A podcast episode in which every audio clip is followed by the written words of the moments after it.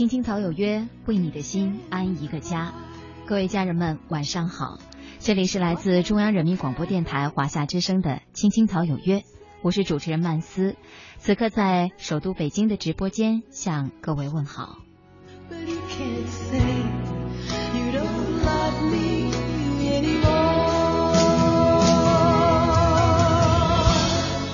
从今天开始呢，接下来的一周时间里，我都会代班《青青草有约》，算是又在一段时间过后跟大家在节目当中的一个小聚吧。今天《青青草有约》的固定板块“人生四季”，我们想跟大家讨论这样的一个话题：我们到底该不该好面子？其实，在中国人的眼里呢，面子可是一件大事儿。面子这个词。不简单的是指人的脸，其中包含的意义比我们所能描述的，或者是可能领悟的含义还要多。有的人呢，做任何事儿都是为了有面子，缺点被人指出来，认为是失掉面子，还要想尽一切办法挽回面子。可是我们想想，面子真的有那么重要吗？为什么还有“死要面子活受罪”的说法呢？那我们到底该不该好面子？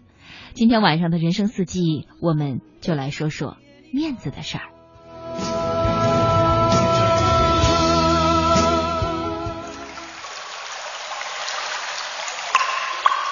人生起伏如四季更迭，总有高潮，总有低谷。行到水穷处，坐看云起时。青青草有约。人生四季。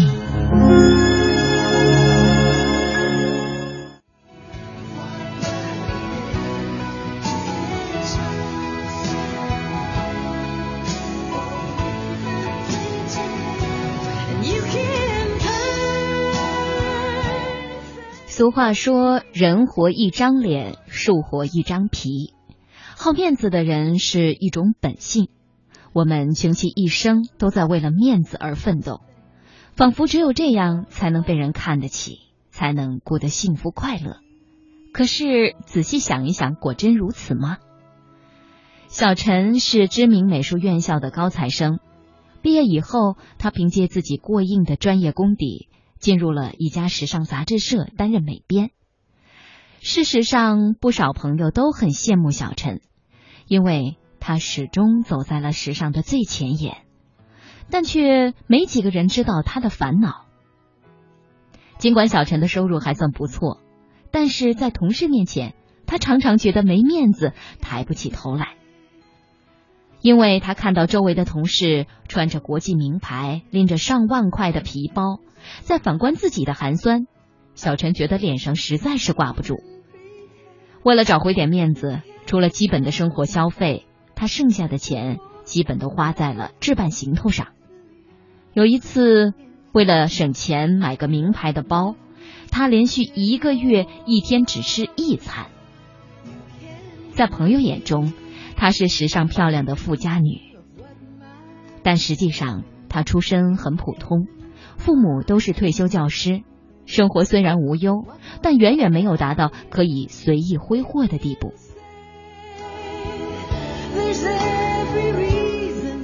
转眼两年过去了，周围的朋友买房的买房，买车的买车，月光族的小陈则根本没有多少存款。在一年一度的同学聚会上，当大家谈论着房子、车子时，小陈感到十分难过。这让他萌生了坚定的信念：买房需要的资金实在太多，况且自己又是女孩，所以无论如何都要买辆车。在接下来的日子里，他开始看车。普通的车没档次，实在看不上眼。他比较中意的是一款四十万左右的奥迪。为了买下这辆车，他东拼西凑，甚至把父母的养老钱都拿了出来。好不容易凑够了首付，又办理了为期十年的银行贷款。自此以后，小陈的生活水平直线下降。沉重的还贷负担让他整日都忧心忡忡之中。为了还车贷，他减少了日常支出和社交活动。虽说有了车，但车辆的保养、燃油等支出也是一笔不小的费用，所以一般情况下他很少开车出门，只在同学聚会等场合才开着自己颇为得意的座驾前往，平时则是停在车库里积灰。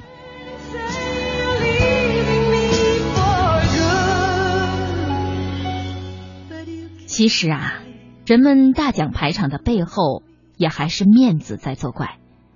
仔细想想，什么是好看？怎样才能算得上是风光气派呢？排场不过是外在的形式而已。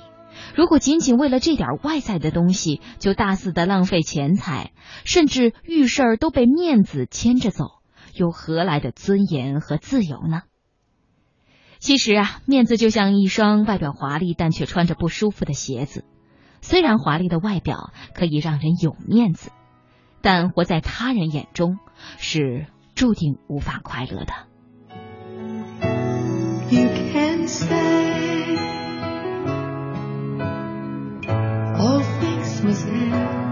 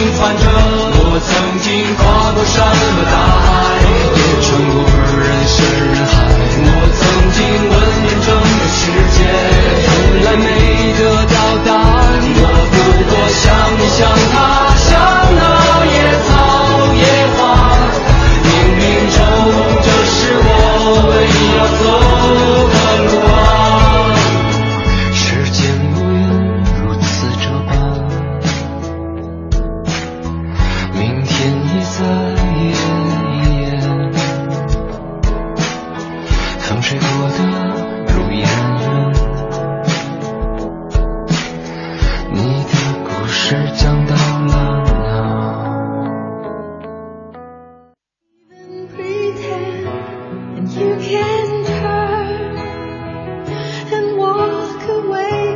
easily, but you can't. 大家现在听到的是来自中央人民广播电台华夏之声的《青青草有约》，我是曼斯。刚才给大家讲的这样的一个故事，可能有一点夸张，有一点极致，但是我相信在我们的身边，或者说我们生活的周围，一定会有这样类似的人存在着。其实大家都是年轻人，而同样又是爱美啊、喜欢嗯买各种各样的东西的女孩子。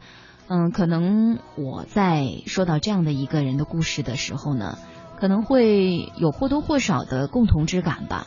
就是说，当别人穿着漂亮的衣服，拿着特别漂亮、奢华的包包的时候，每个女孩子可能都会为之心动。可是呢，就像那句话说的，呃，你的生活就像你脚上穿的鞋，舒不舒服只有你自己知道。你光把这个华丽的外表展现给别人了，其实别人一看呢，也就是一看一过。可是你要为别人这一看一过所付出的代价是多少呢？其实我们都会算账。有的时候人一时丢弃脸面也是一种气度。古语说“大丈夫能屈能伸”，也算得上是一种境界了。那有些人自取其辱，甘丢颜面，其实那是一种智慧。表面上丢了脸面，其实呢是他们衡量了要脸面和丢脸面之间的利弊得失之后，做出的一种低调的姿态。所以说，千万别为了面子而伤了里子。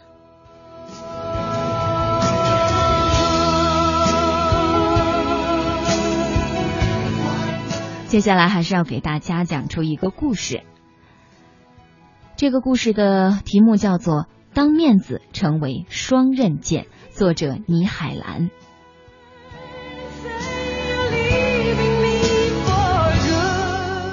从我记事起，父亲就是村干部。村民们经常为宅基地、家务事，甚至是退休嫁娶费用，要父亲出面来和稀泥。这在村人看来呢，是很有面子的事情。那时候村子里方圆五里，谁不知道父亲的大名啊？父亲的面子为家族带来了荣耀，让家人出门办事无往不利。但是，当我的婚姻与亲情较劲儿的时候，面子却成了一把双刃剑。十八岁那年，媒人给我说了一门亲事。男方是镇上的公务员，家境优渥。照世俗的眼光，他们当然不会瞧上农村人家，但是男方却同意了，当然有着冲父亲面子的份儿。我和男方打过几次交道以后呢，觉得他华而不实，又听别人说这家人内部经常打架，就想退掉这这门婚事。可是父亲不乐意，手敲着桌子梆梆响，他说：“就冲着我的面子，这门亲事也不能退。”于是，父亲的面子成就了这桩婚姻。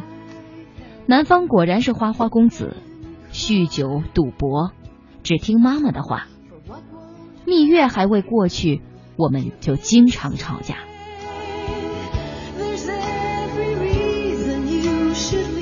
一个夏日的中午，男方在他母亲的挑拨下，把我按在地上拳打脚踢。在众目睽睽下，我穿着拖鞋，哭哭啼啼的跑回家。从来不生气的父亲生气了，敲的桌子梆梆响。那么多人都看见了，以后咱们面子往哪儿搁？不行，这回说啥也得离婚。母亲也急得脱手。这打一回，以后就打习惯了。叫你爹还咋去镇上开会呢？在父亲的坚持下，我坚决和男方离了婚，净身出户。父亲的原话是：“咱不要他一分钱，本来图人不图钱，现在要钱，人家肯定说闲话，面子往哪搁？”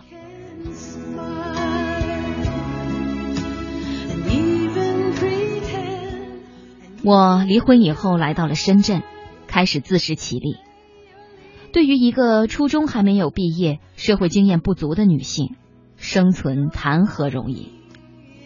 为了省钱，我租住楼梯间，床头是水管通道，经常有流水声。平常在电饭锅里熬稀饭、就咸菜。夏天热，房间像蒸笼，出汗多了就凉快了。堂姐来看我，一进房间眼泪哗哗流。她抱住我说：“海兰，这太苦了。”后来，堂姐送来了一个十五块钱的电风扇，成了房间里唯一让我留恋的物品。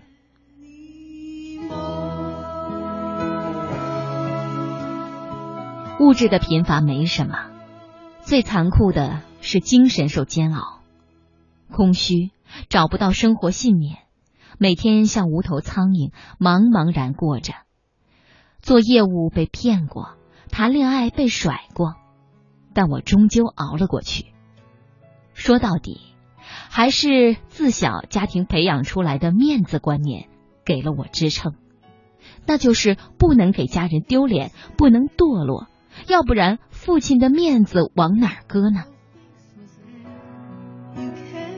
我终于有了体面的工作，携了真心待我的男友回老家，父亲的面子却挂不住了，因为男友长得不好。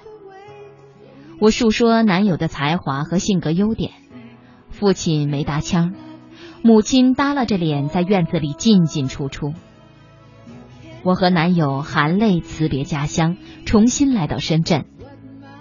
几年后，我们领了结婚证。生女儿时，医生建议剖腹产，我拼命的给母亲打电话，说很害怕，身边没有一个可信任的人。母亲只说没啥可怕，谁谁谁都是剖腹产。生的那关过了，养女儿的这关我却无能为力。产后抑郁症来袭，我甚至无力为女儿哺乳。我想回到家乡，重温儿时旧情。一向节省的老公为我们母女买了飞机票，好让家乡人知道我们是坐飞机回去的，家里人也倍儿有面子。回去后，母亲在村里人面前夸耀了几次，说我是坐飞机回去的呀。然而，抱着刚满月的女儿回去，却发现此时亲情已经与儿时有了天壤之别。我抱着女儿坐在庭院里乘凉，母亲也在摇着蒲扇。我有些心酸，泪就冲了出来。知不知道我这些年受了多少苦？母亲头也不抬，撇了一下嘴：“那是你自作自受。”多年来隐忍的委屈，顿时化作为屈辱。我与母亲大吵一架。抱着女儿离去，两年没再跟老家联系。那里对于我只是一个符号，在母亲看来，我伤了他们一生用面子堆积起来的面子。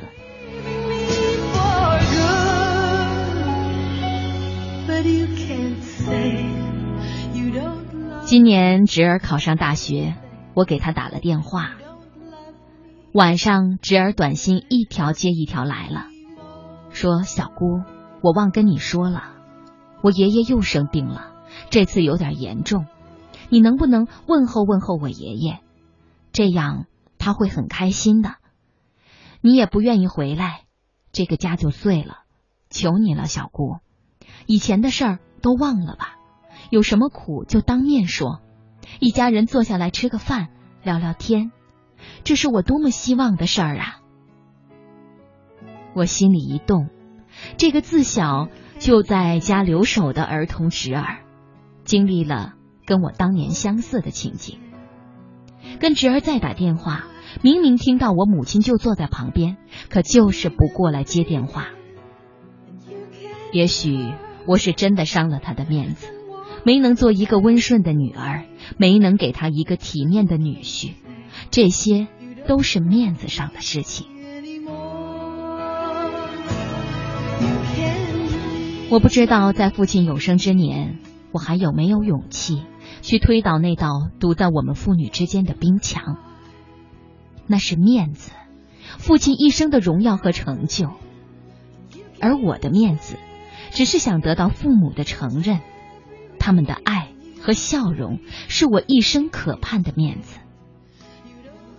然而，当面子成为双刃剑，它伤害的不仅仅是面子。还有里子。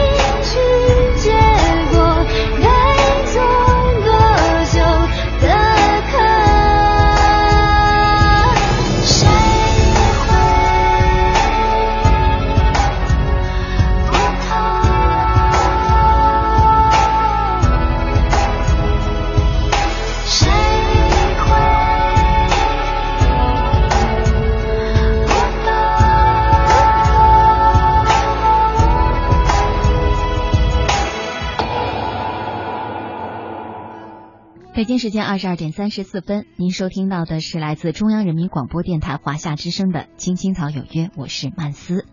今天我们的互动话题是我们到底要不要面子？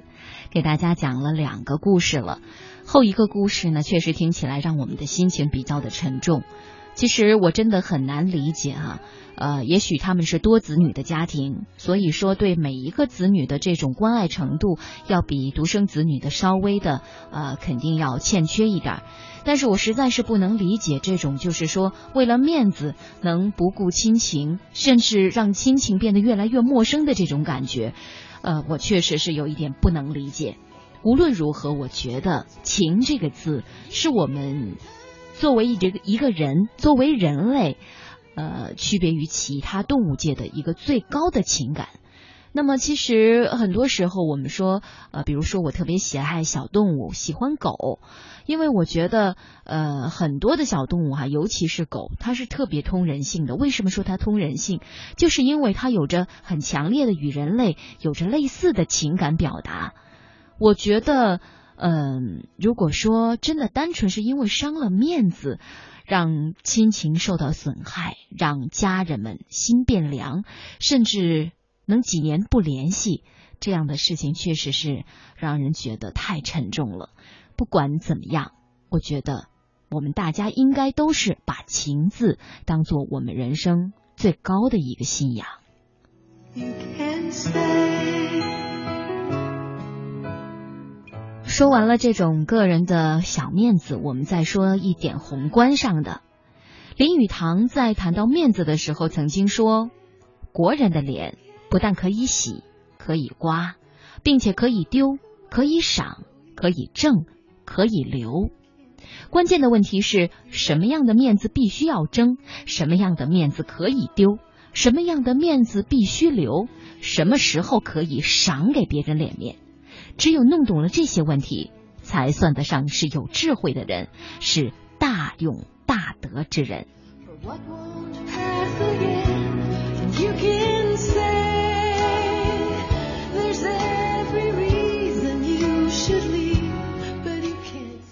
原太平洋集团董事局主席严介和曾经说，什么是脸面，我们干大事的从来不要在乎脸面。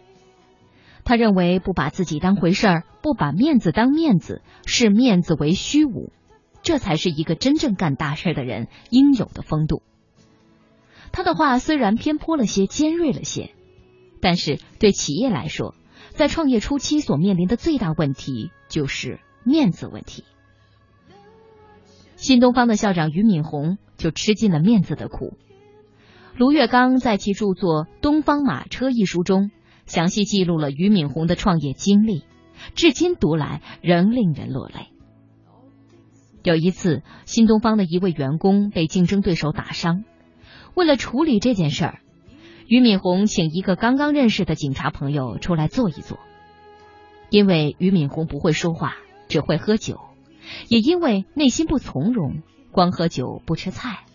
喝着喝着，俞敏洪又失去了知觉，钻到了桌子底下去了。老师和警察把他送到医院，抢救了两个半小时才活过来。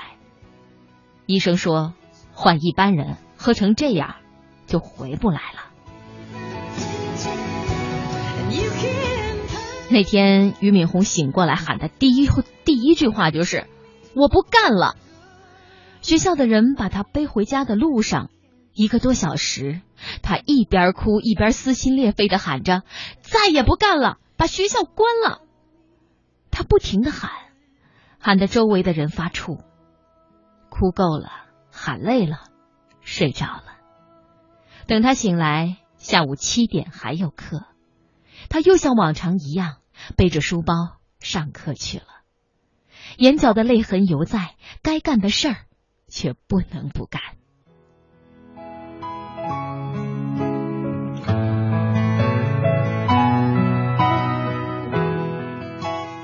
俞敏洪还有一件下跪的事儿，在新东方学校也是人尽皆知。他的母亲不顾众人反对，将俞敏洪的姐夫招来新东方做事儿，先管食堂财务，后管发行部。因为某些原因，有人将俞敏洪姐夫的办公设备搬走了，于母大怒，在学校破口大骂。这位新东方学校的校长，万人敬仰的中国留学教父，当着大伙的面，扑通一下给母亲跪下来。见证此事的王强事后回忆说：“我们期待着俞敏洪能堂堂正正的从母亲面前走过去，可是他跪下了，顿时让我崩溃了，人性崩溃了，尊严崩溃了，非常痛苦。一个外人看见这样的场景，尚且觉得崩溃，觉得非常痛苦，那么作为当事人和下跪者的俞敏洪，内心会是怎么样的感觉呢？”俞敏洪还有许多传奇般的经历，但要说起来，用他的话说，能说上好几年。实际上，面子是人生当中的第一道障碍。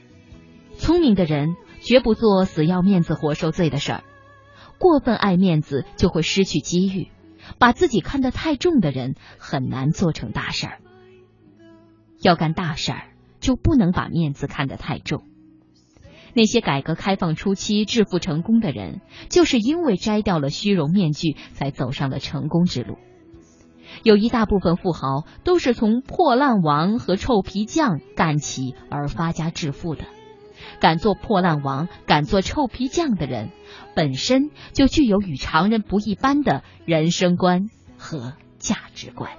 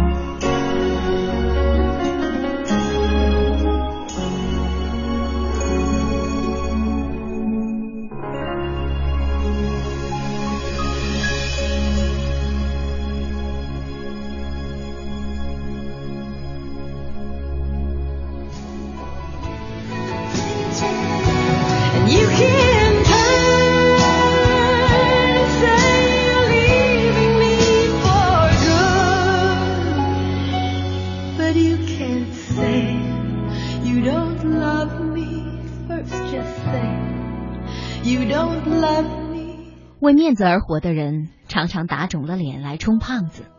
在如今这个物欲横流的社会，不断膨胀的虚荣心，仿佛是一场来势汹汹的瘟疫，谁都不能幸免。殊不知，隐藏在虚荣背后的面子，就是一张纸老虎，一只纸老虎。表面看起来风光无限，实则轻轻一捅就会破。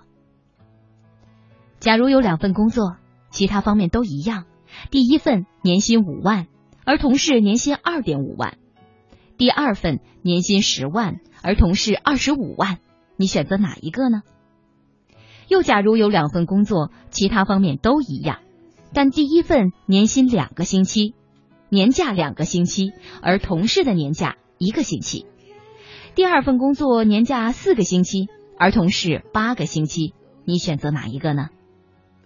康奈尔大学的经济学教授罗伯特·法兰克在《奢侈病》一书当中介绍说，大多数人在问第一个问题里选择第一份工作，在第二个问题里选择第二份工作。照理说，如果喜欢实惠，应该都选第二份工作；如果喜欢攀比，应该都选第一份工作。法兰克解释说。消费分为炫耀性消费和非炫耀性消费。休假是非炫耀性消费，因此人们主要考虑假期本身带来的快乐，假期越长越好。年薪就不一样了，钱是最可炫耀的东西，因此人们更在意比别人挣得多。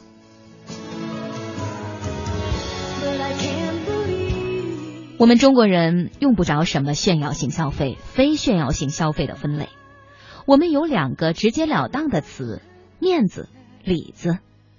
在上面两个问题里，选择第一份工作，我们也有一句直截了当的话：赢了面子，输了里子。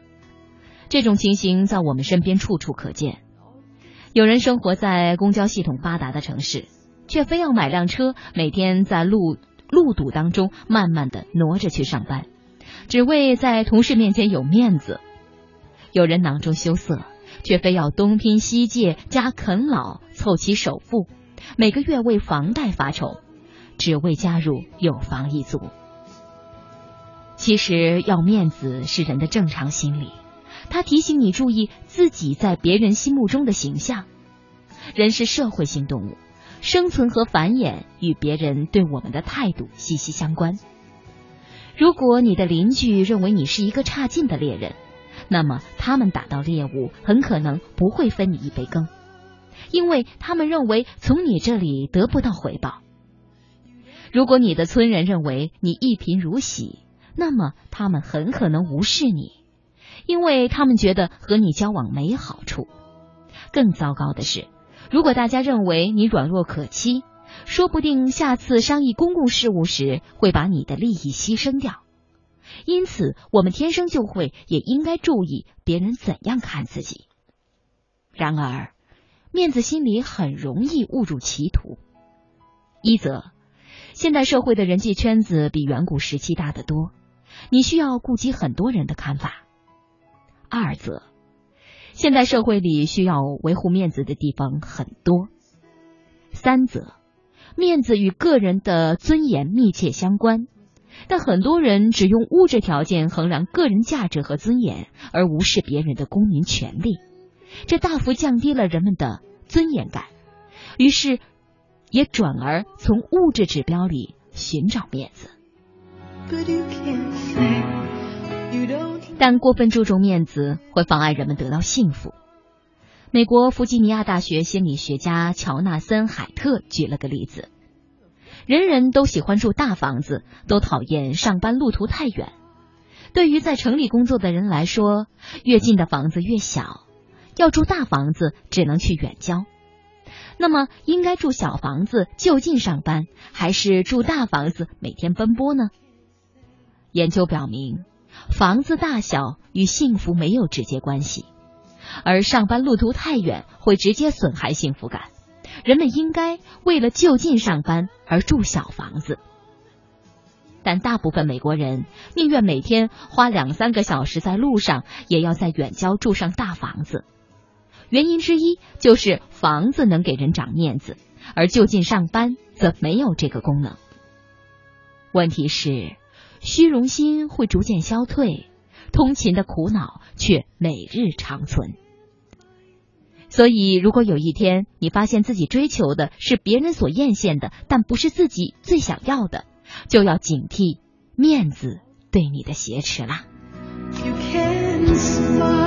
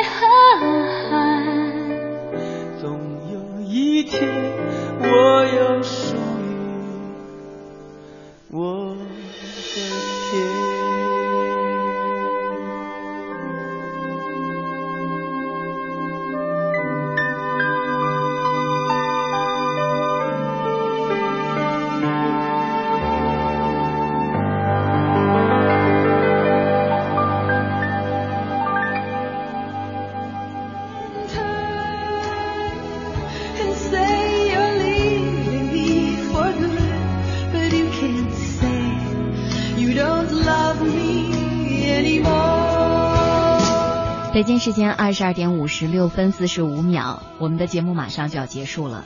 今天跟大家分享的这样的情感主题呢，我想我们每个人应该都有一些自己的想法，但其实大家都能理解，因为每个人都会有好面子的这种心理，什么事情呢都想去让别人用高看一眼的态度去看我们。飞扬说：“我哥哥就是特别爱面子，什么事儿都追求完美。”其实我想说，你自己也把这个话说出来了，就是没有什么事儿都是完美的，完美基本上在这个世界上不太可能。顺其自然才能把事情慢慢的做好，不要刻意的去追求完美。我觉得其实你应该把这些话呢送给你的哥哥。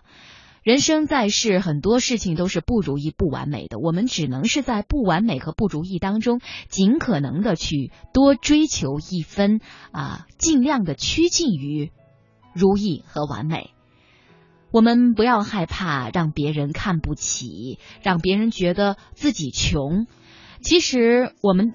都是正在努力着让自己看起来更好，也让自己实则变得更好。也就是说，面子和里子都更好。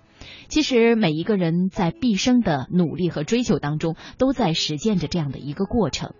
我们要知耻而后勇。